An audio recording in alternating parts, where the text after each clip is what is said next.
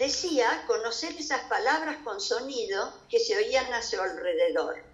Las había usado montones de veces, colocando unas al lado de otras, alejando alguna para dejarla sola o repitiendo las que así se lo pedían.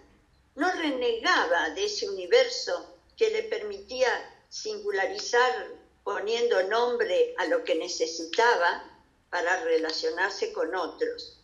Pero llevaba una sospecha y era que el silencio albergaba otras muchas, quietas, calladas, en espera.